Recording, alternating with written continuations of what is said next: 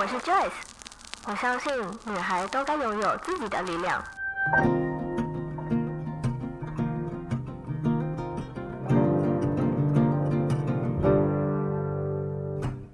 分享让我们彼此之间不再疏远，不管是财务或身心灵成长，身为女孩的我们都该拥有精彩的人生。在这里，跟我一起成长，一起阅读不同的生命典范吧。你来到一则茶室。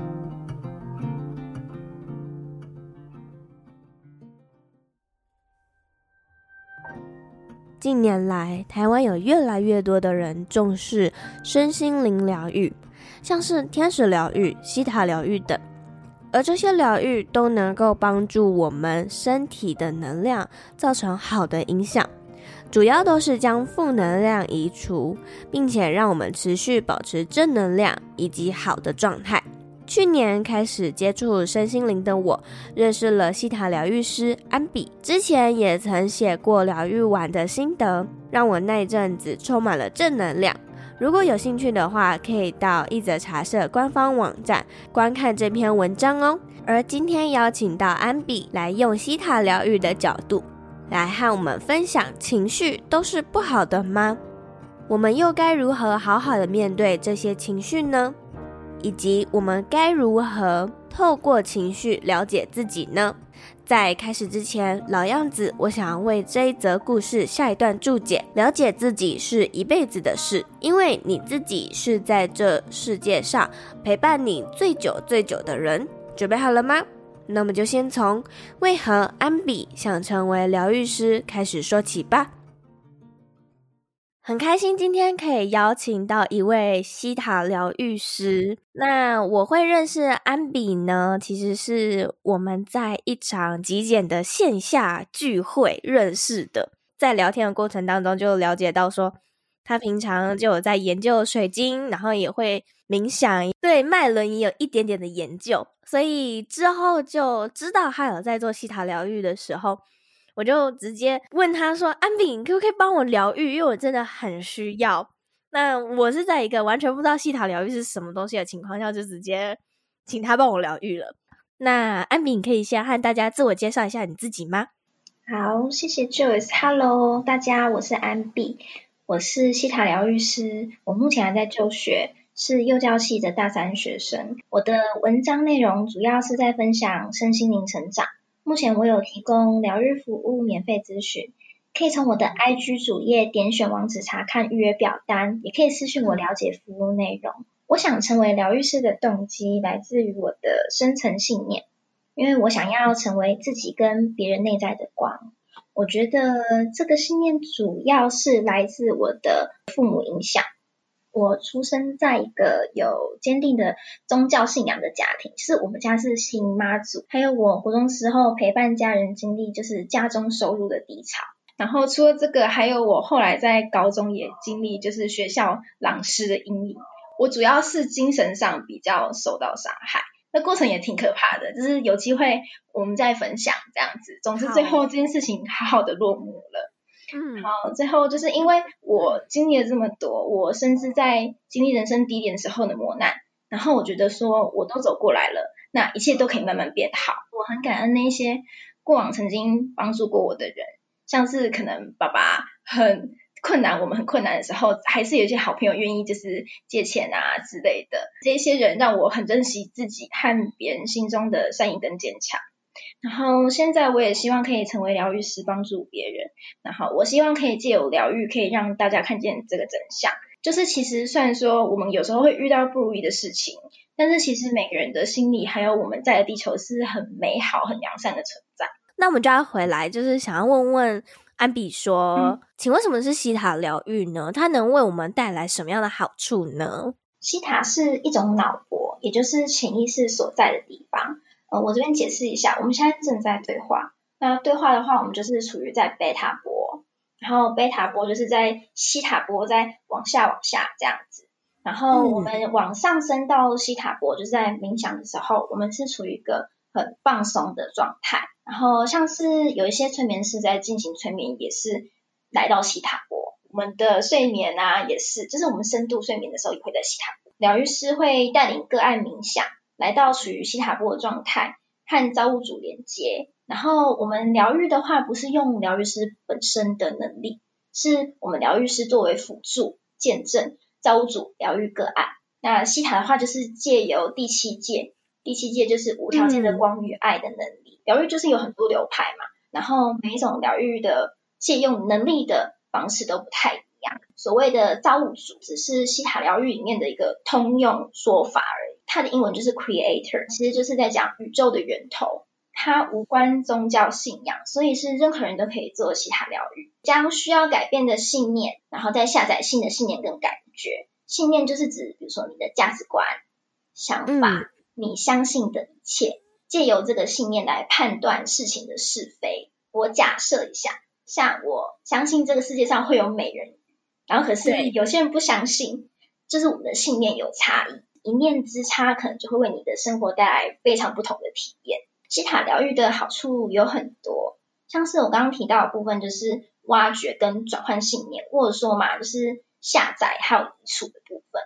然后，因为我们生活的经历其实是来自我们的有意识加无意识的信念所构成，就是所谓的信念创造实相。有时候我们可能会知道一些道理，呃，例如说安全感是自己才可以给自己的，可是我们可能在谈恋爱的时候，还是会想要对方给我们非常多。然后我们才能获得安全感，就是因为知道这个道理，可是还是没有办法实行。那是为什么呢？因为你的意识有接收到这个讯息，我知道安全感应该要给自己，可是呢，你的潜意识却没有收到。那你刚刚讲了这么多，比如说像是对金钱的不安感啊，或者是我们对自己不自信啊，我觉得其实都来自于情绪这件事情。这也是我们今天这一集 podcast 要聊的主题，就是你觉得情绪会像是寄生虫一样吗？就寄生在我们的内心深处。那我们又要该如何去释放这些不好的情绪呢？其实情绪是源于你的信念，像我刚刚讲很多负面信念嘛，可能觉得觉得金钱不太好，或是我觉得自己本身怎么样，是因为这个信念而导致说，你看你觉得钱会不见。所以你会感到不安，其实一切都是由于你的信念，然后信念去影响你的选择，所以真的寄生在你身上的是信念哦，不是情绪。对对，其实是信念。可是呃，还是有人说是情绪寄生在你身上。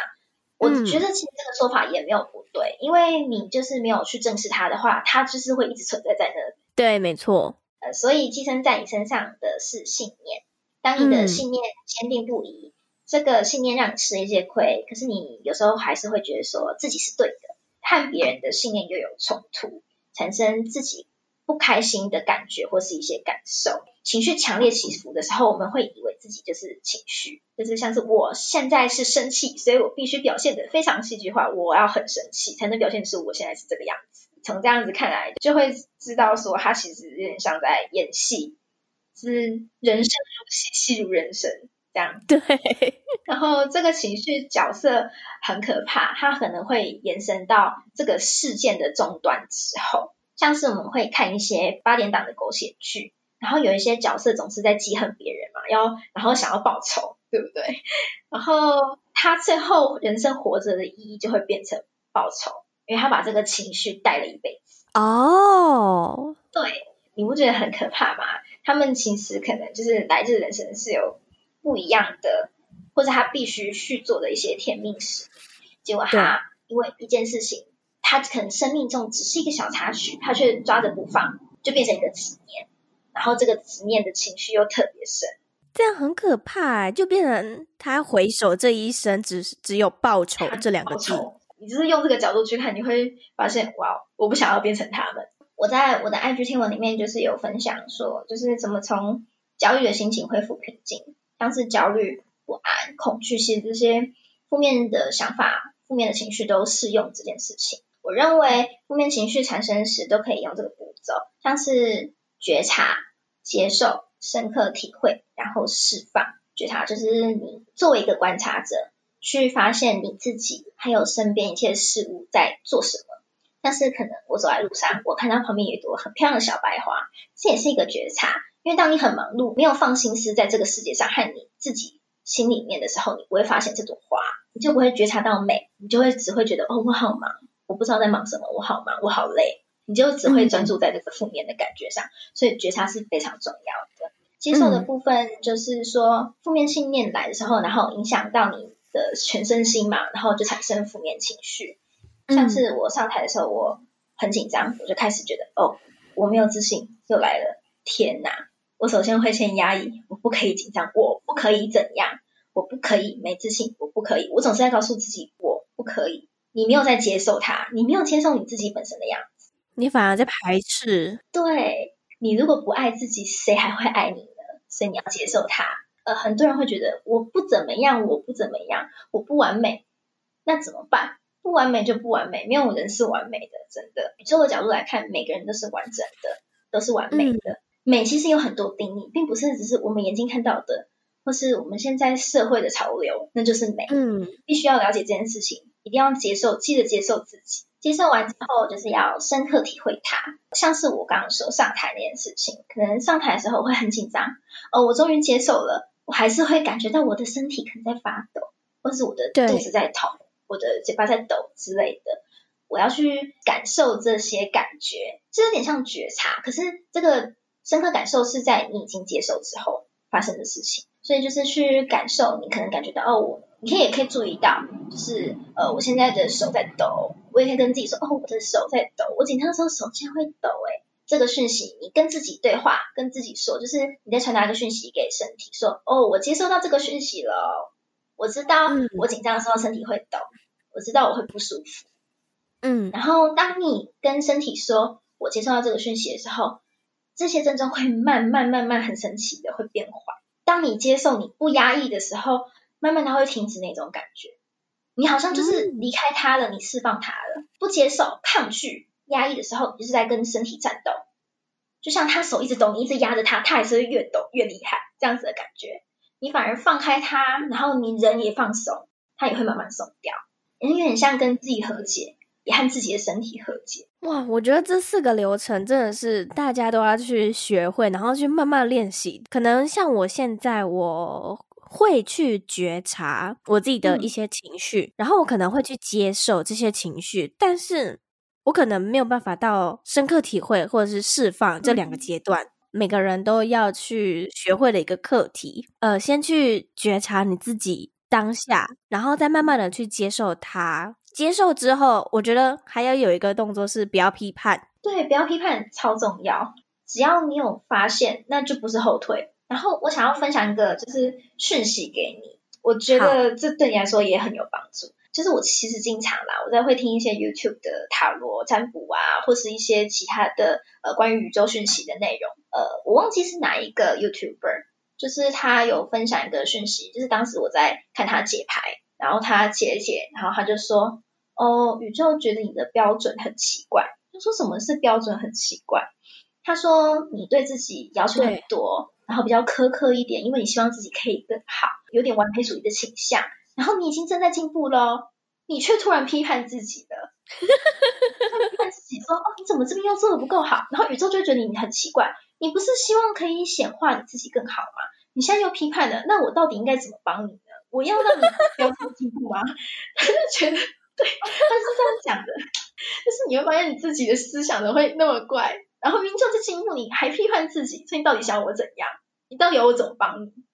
就宇宙会这样子，他是传达这讯息给我，这样，嗯、我就觉得对，突然醒了，嗯，我干嘛这样对自己？我觉得你在进步啦，我觉得吧，我们都会常觉得追不上别人，好像别人在进步，然后永远比我们快，标准一直都在我们自己身上，然后也一直在我们心里。嗯，就像我刚刚讲的，我们有往前，那就不是后退。你有觉察到，你有发现什么，就是往前。所以不要一直想着别人，或是一直用别人的眼光来评价自己。你应该以自己的标准来去判定。对很好笑，我也这样觉得。天啊，我觉得，我觉得完全被打醒了，你知道吗？你可以更好，可是不要说你自己不好。哦。Oh. 一小段广告时间。你也想要建立自己的 Podcast 节目吗？现在 Joyce 有一堂 Podcast 养成班线上课程，教你初期如何定位自己的音频内容，以及设计出属于自己的音频讲稿。再来，我也会教你三种剪辑软体，剪辑自己的 Podcast 音频，并且上架到 Apple Podcast 及各大平台上。最后，我还会教你如何利用社群媒体行销自己的 Podcast 节目，开始培养出属于自己的听众群。而现在这堂课也正在更新中。你只要在下方资讯栏的地方点击免费课程，就可以开始上课喽。或是如果你迫不及待想要加入这堂课的话，可以利用课程更新完涨价前赶快加入课程吧。期待在课程里面见到你。那我们就回到节目里面吧。还想再问问安比说，那当我们有情绪化的时候啊，我们该如何去挖掘这真正的原因呢？像我刚刚讲说，就是自我对话嘛。因为西塔疗愈的部分的话，也是带领个案到潜意识，然后到第七届造物主那个地方，然后跟你进行疗愈，然后也是会和你对话。当你没有疗愈师帮你的时候，你也还可以和自己对话。然后当你不是在冥想状态的时候，你也可以进行这件事情，就是你发现一个问题，嗯、然后从一个问题再问，哦，这个问题中可能有发生什么事情，是有一些什么人，然后在什么地点。那个情况或是那个气氛氛围是怎么样的，小小的点，然后再往下延伸，去找到那个最可能会引发你这个情绪的问题。然后你可能会从这些小小的细节里面再发现你这些，还会有一些比较复杂的小情绪，像是你可能又紧张，然后又开心，或是又兴奋、难过。其实我真的觉得人的情绪很复杂啦，就是你可以从这些事情里面，就是去发现这些东西。然后我觉得很重要就是。因为我们现在对自己的情绪可能不是那么的熟悉，或是我们现在才察觉到情绪很重要这件事情，那我们就可以每天记录自己的情绪变化。嗯、就是像很多人都说，哦，我不知道日记到底要写什么，你就记你的情绪啊，情绪要怎么记？你可以写，先写流水账，然后就是写、嗯、我可能在哪里，然后遇到什么人，我很开心。然后呢，你再从这个很开心这个点再去延伸，说为什么我见到这个人会开心呢？哦，可能他是我暗恋很久的学长。再去从人的身上也再去抓一些小情绪的点出来写，写久了你就会发现你的情绪变化起伏啊，其实都会有一些原因。就像你你刚刚问的说，挖掘这个情绪因什么而生？有了日记，我们就可以提供自己长期的参考，而不是有时候只是写一写，然后又断，写一写又断，那你可能这样就没有办法真的去注意到、察觉到这个情绪的问题点。我其实之前在看《情绪寄生》这本书的时候，我我认识到了有内在小孩这个概念。那它里面呢就有提到说，其实当我们在情绪化的时候，就是因为我们的内在小孩跑出来了。那就让我反思去想说，我们每个人都有内在小孩吗？那内在小孩到底是什么呢？就是我们每个人都有自己的内在小孩，没错。呃，你可能以前家庭环境很舒适，然后你的成长童年是非常快乐的，也没有什么烦恼。可是我们内在小孩依然存在啊？对，就是很奇怪的事情。你可能会想说没什么烦恼，那怎么还会有那些什么让你受伤的？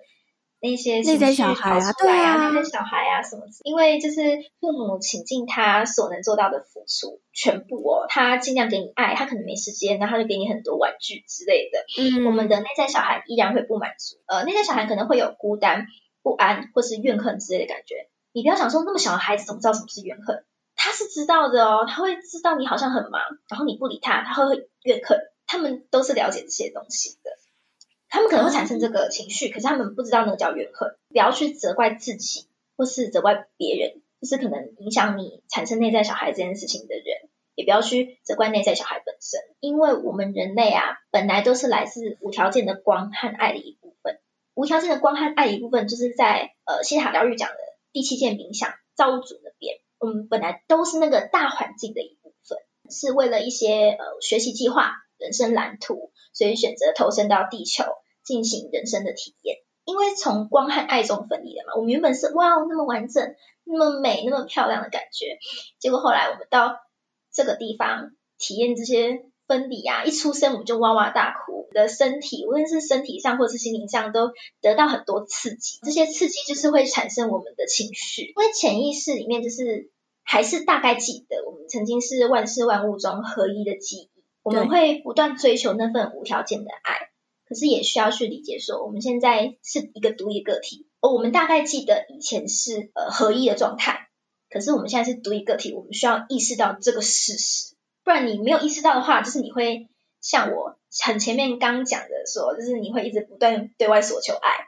你要你的男朋友给你所有的爱，这样子。所以其实，在宇宙角度来看，我刚刚也讲过嘛，每个人都是完整的，你是可以给自己爱的，而且你、嗯、就是你这个人可以无条件的爱自己。所以我们的内在小孩，你意识到内在小孩存在，你反而要无条件的爱自己。然后去爱你的内在小孩。其实有一次在好像是做 Vogue 的一个测验，我那那个卡牌，它的图案是一只小兔子，然后他手上拿着一串钥匙，前面有一扇门，呃，应该是说那一扇门后面有点像是天堂，然后那扇门的下面是楼梯，也就是说小兔子好像是。走到这的这扇门前，然后他正在找这把钥匙，要进到那扇门里面。然后这张牌它叫做“认识真实的自己”。他说：“白色的兔子正在寻找哪一把钥匙可以打开眼前的门呢？门外又是什么样的事件呢？”对于这张牌有感觉的朋友们，你需要重新连接自己的内在小孩。你经历过的每个年纪都存在意识跟记忆之中。嗯，我们在五岁左右，可能就已经开始回避或是拒绝聆听内在小孩所说的话。我们会这么做，可能是因为小时候的自己没有被包容坏情绪，以及做错事的时候会被严厉谴责。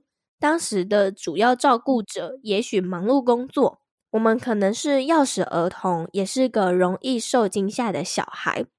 而我们在长大之后，当遇到生命的挑战的时候，常常会身心紧绷，因为我们小时候所产生的压力，常常会压抑我们自身的情绪。我们需要去连接这一个受惊吓的孩子，是一个不知道该如何是好的小孩。我们学习放松、安抚这个焦虑感，做缓慢、深长的呼吸练习，透过自动书写、舞动、运动、精油按摩，来抚慰内在小孩，释放过往的记忆。我后来看完之后，我没有我没有很大的一个想法分享给我妈，结果她就跟我说辛苦了。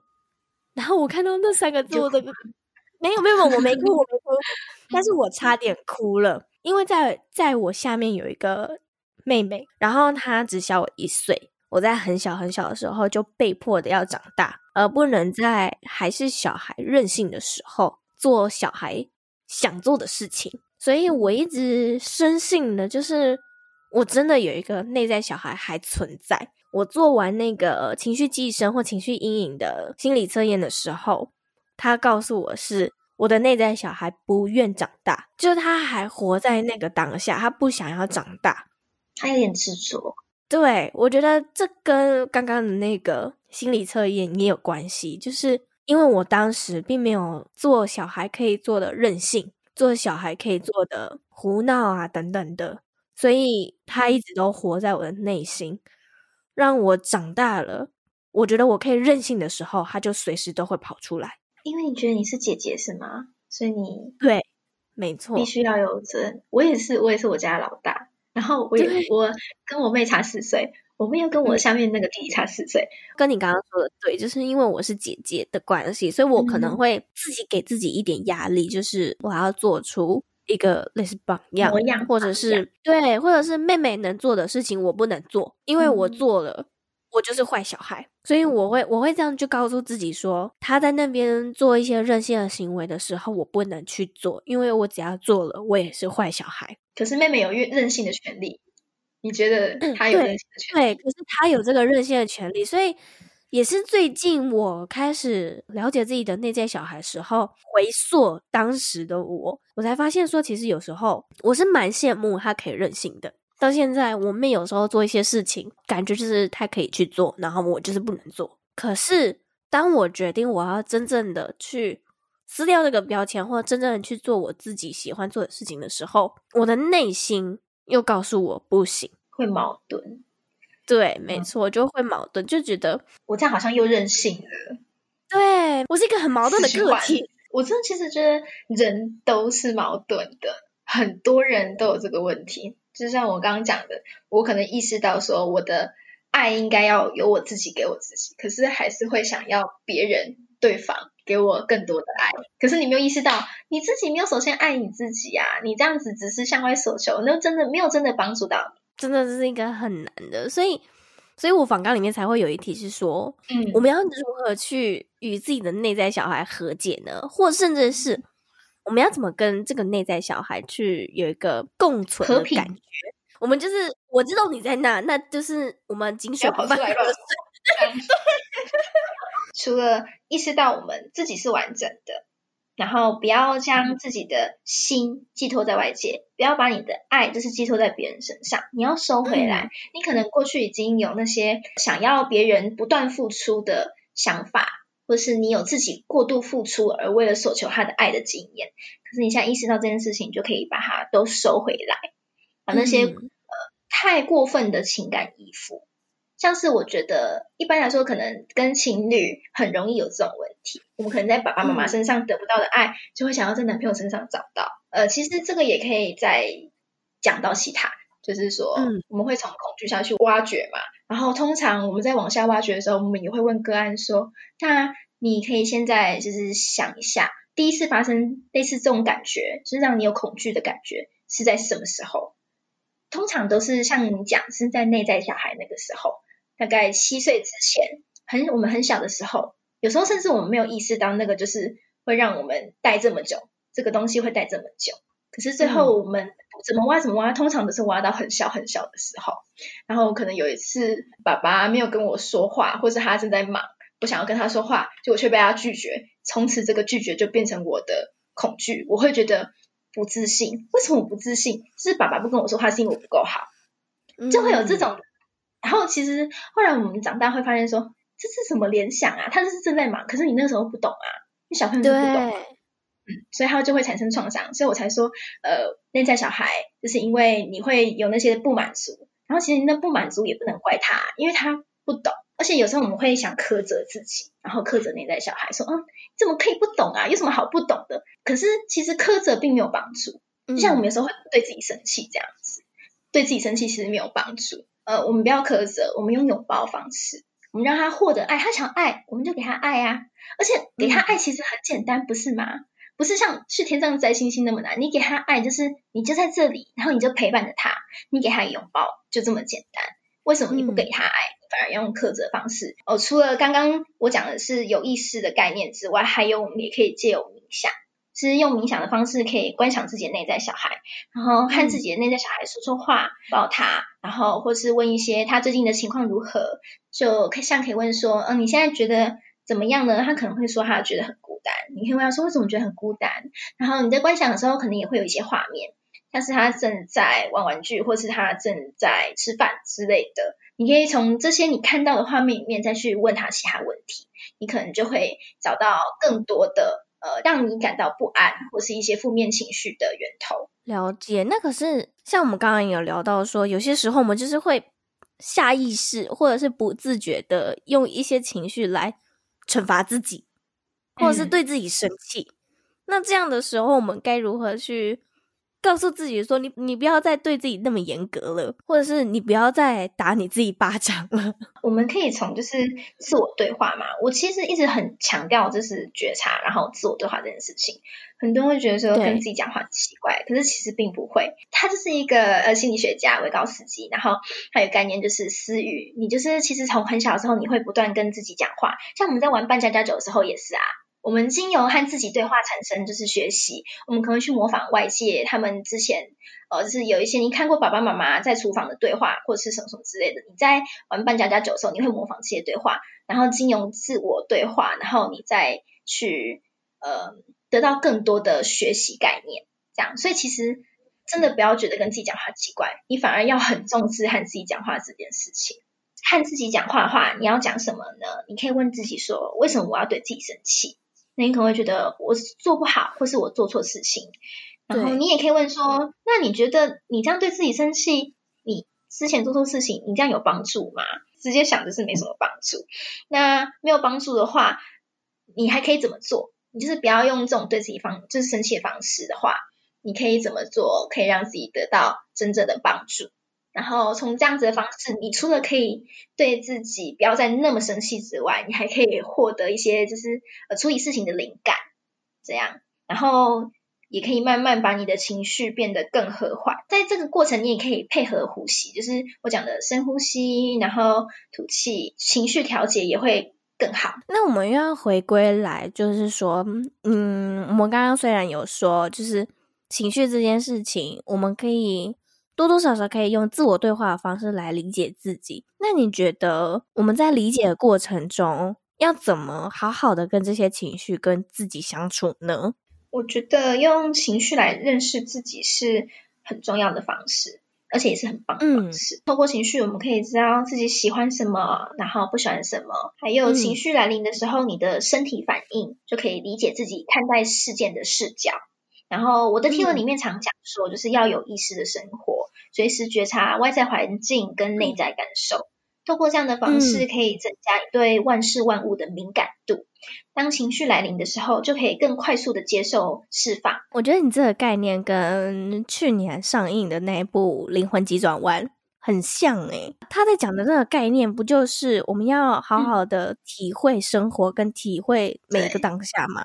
就这就是你活着的意义，就是你发现路边的野草竟然很美，别人觉得不怎么样的东西，你竟然觉得它很美，而且你还观察，你还喜欢，还喜欢它的细节等等的，就是你活着，你有深刻感受，然后感受到美这件事情很重要，就是你的 spark，、嗯、我觉得这是一种美的感受。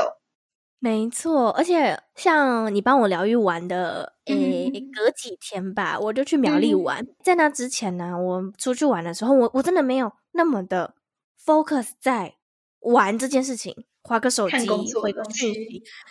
对，没错。但是我那天，我那天是真的是完全放下工作，没有去做任何事，我尽兴的玩。没错，因为我出去玩，我一定会很开心，我就想要。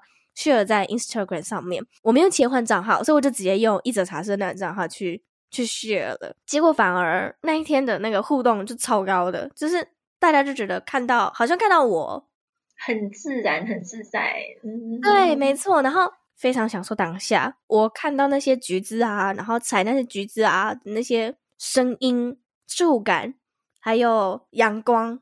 跟那个舒服的程度，我真的，一切都让你觉得很开心、很愉悦。没错，我整个觉得我整个身体、整个每一个细胞都在呼吸，就觉得超棒的，就有点像是那个二十二号掉进旧的的是肉体的时候，他看到那个枫叶嘛，对，他看到那个叶子掉到他的手上，跟去。触碰那个栏杆的那些感觉，这些所有事情都对他来说非常的新奇。那我觉得那一天的我，就有点像是嗯、呃、那个二十二号灵魂一样，嗯，所有东西对我来说都非常新奇，然后都非常的新鲜，到另外一个世界了吗？对，实实在在就是活着，你知道吗？就觉得超棒。就是你可以专心在一件事情上，像你工作就非常专心工作。可是有时候我们会很专心工作，可是你不工作的时候还是在想工作。对，我觉得疗愈有一个很棒的，就像我刚刚讲的，可以开启你的细胞接收器，然后开启你的感受，嗯、让你的敏感度提升。是你疗愈完之后，你会觉得身心舒畅，然后你会发现很多，你可能每天都在。呃，书桌前面打字打电脑，却你从来没有注意到你旁边的蜡烛的火光很美之类的，嗯，这样子的感觉。好，那我们的节目呢也到了尾声了，就是我会问每一位我的来宾，就是如果你还可以再对小女孩的自己说一句话的话，你会说什么呢？我会说谢谢你，很强调就是要感恩这件事情。有一天发现。哦，我常常感恩，就是我可能去 Seven，呃，我买个东西，我一定会跟店员说谢谢，会看他眼睛说谢谢，因为我觉得服务业很辛苦。然后像是我走到马路上，嗯、然后有人帮我开个门，就是帮我我家人帮我开个车门，或者是我要走出商店的时候，有不认识的人帮我开门，我也会很感恩，我会跟他说谢谢。可是我忘记最重要的是自己。我忘记跟自己感恩了。我有一天突然发现这件事，你就觉得天哪，我是最重要的人诶，我竟然忘记自己。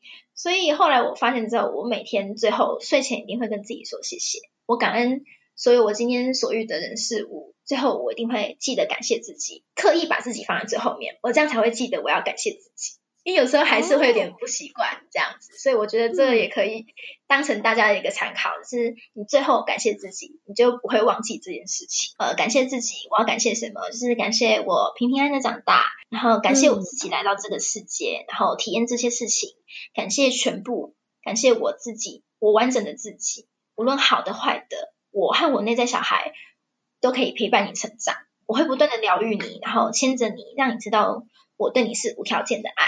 好，那如果有听众想要找到安比的话，可以在哪里找到你呢？我的 IG，诶，我的账号是 AX 点 H E A L I N G AX Healing 这样子，然后我的开头是疗愈师安比。如果想要进行疗愈服务的话，也可以私讯我哦。好，那我也会把相关的链接都放在这一集的资讯栏地方，有兴趣的小茶友们就可以到下方资讯栏去找安比哟。那我们就跟观众说个拜拜喽，拜拜。拜拜。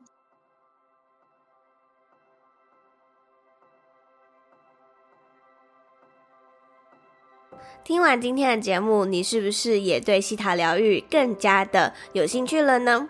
或是你是不是开始对自己的情绪有一点点的认识？其实你在每一个情绪来袭时，都可以好好的观察他们。